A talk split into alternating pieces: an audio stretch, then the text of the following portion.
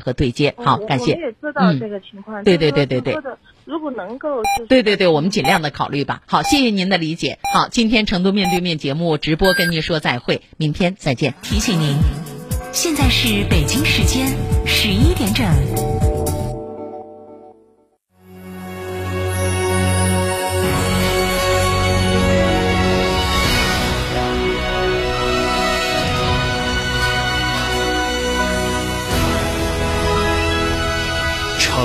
的声音，FM 九九点八，成都人民广播电台新闻广播。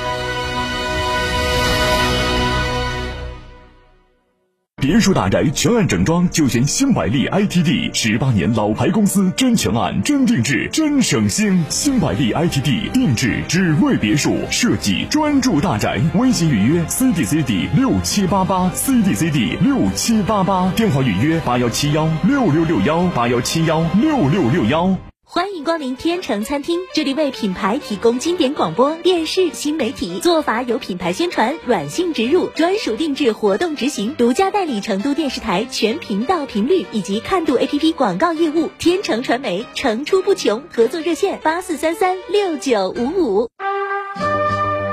奋进十年路，荣耀新时代。成都人民广播电台新闻广播，二零二二年国庆特别节目，十月一号早上八点，和您一起忆往昔，展未来，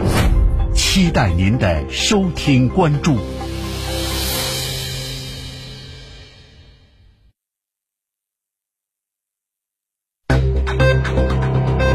九九八快讯。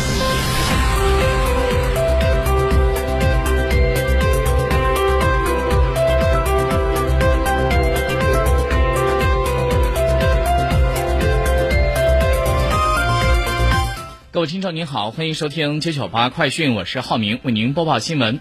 九月二十八号的零点到二十四点，四川新冠肺炎疫情最新情况如下：新增境外输入感染者六例，其中确诊病例一例，无症状感染者五例；新增外省返川感染者九例，均为闭环转运；确诊病例一例，无症状感染者有八例；新增省内的感染者有七例，均为无症状感染者。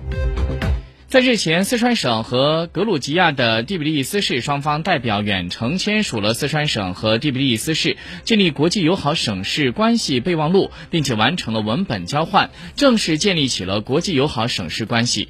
格鲁吉亚是位于外高加索地区，是一带一路沿线重要节点国家。第比利斯市是格鲁吉亚的首都，是格鲁吉亚最大的城市，地处外高加索战略的要冲，是格鲁吉亚政治、经济、文化和教育中心，也是外高加索地区的重要交通枢纽和经济中心。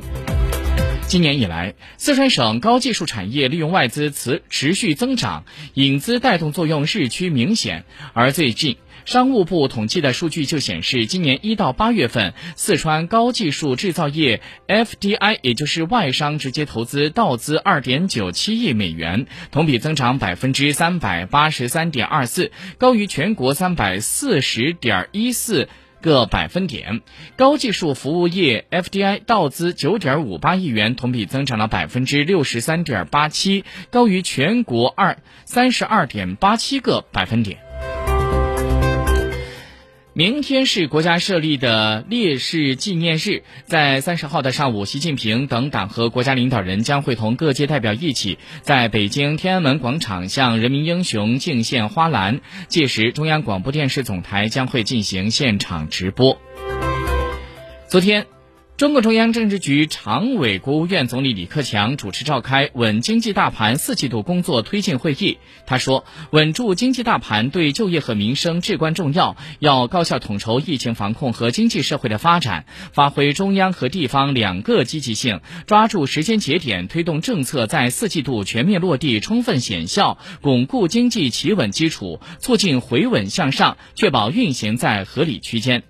要针对需求偏弱的突出矛盾，想方设法的扩投资、促消费，调动市场的主体和社会资本的积极性，继续实施好稳经济一揽子政策和接续政策，注重要好近期出台的两项重要政策工具：一是用好政策性、开发性的金融工具，加快基础设施建设项目；二是用好专项再贷款、财政贴息等政策，加快推进制造业、服务业、社会服务等领域的设备更新改造。国家发改委价格司的副司长牛玉斌今天上午在新闻发布会上表示，我国物价总水平在合理的区间运行，重要的民生商品供应充足和价格基本稳定，为稳物价提供了有力支撑。特别是今年国际形势严峻复杂，全球粮食、能源等价格大幅上涨，我国输入性通胀压力明显加大，但是国内的物价保持平稳运行。一到八个月份 CPI 累计同比是涨幅仅为。百分之一点九，明显是低于美国的百分之八点三，欧元区百分之七点六的水平，可谓是风景这边独好。国家烟草专卖局在今天发布了关于加强电子烟监管有关事项的通知。二零二二年的十月一号起，从事电子烟生产经营的电子烟市场主体，应当取得烟草专卖的许可证，严格按照《中华人民共和国烟草专卖法》等政策规定等开展生产经营活动。依法取得烟草专卖许可证的电子烟生产企业、雾化物生产企业、电子烟用烟碱生产企业、电子烟批发企业、电子烟零售主体等，应当通过电子烟交易管理平台进行交易。电子烟产品、雾化物、电子烟用烟碱等运输，应当是接受烟草专卖局的监管，并且根据相关的规定制作随附物流的单证。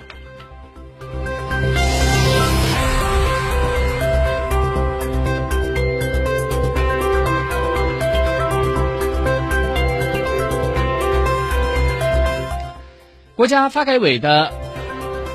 外资司副司长夏晴在今天上午的十点二十分，在新闻发布会上表示，他说：“我们将于近期发布以制造业为重点，促进外资扩增量、稳存量、提质量的政策措施，加强投资服务，提升引资的质量，扩大制造业的外资流入。”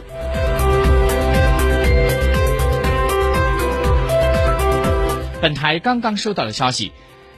就在今天上午，中共中央宣传部举行了“中国这十年”系列主题新闻发布会。外交部的副部长马朝旭表示：“我们坚决捍捍卫国家利益和民族尊严，在大是大非的问题上旗帜鲜明，寸步不让；在台湾涉港、涉疆、涉藏、涉海人权等问题上敢于亮剑，坚决斗争，有力维护了国家主权、安全和发展利益。”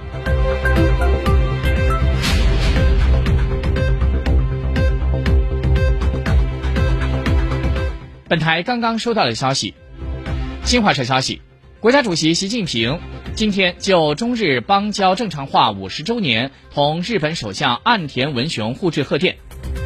习近平指出，五十年前的今天，中日两国老一辈领导人审时度势、高瞻远瞩，做出了实现中日邦交正常化的重大政治判断，揭开了两国关系崭新的篇章。五十年来，在两国政府和两国人民的共同努力下，双方先后达成了四个政治文件和一系列的重要共识，各领域交流合作不断深化，给两国和两国人民带来重要福祉，也促进了地区乃至世界和平与发展。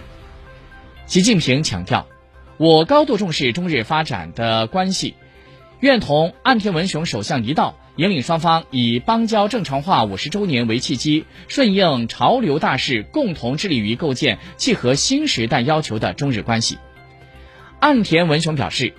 五十年前，日中两国老一辈领导人秉持战略思维和政治勇气，开辟了日中。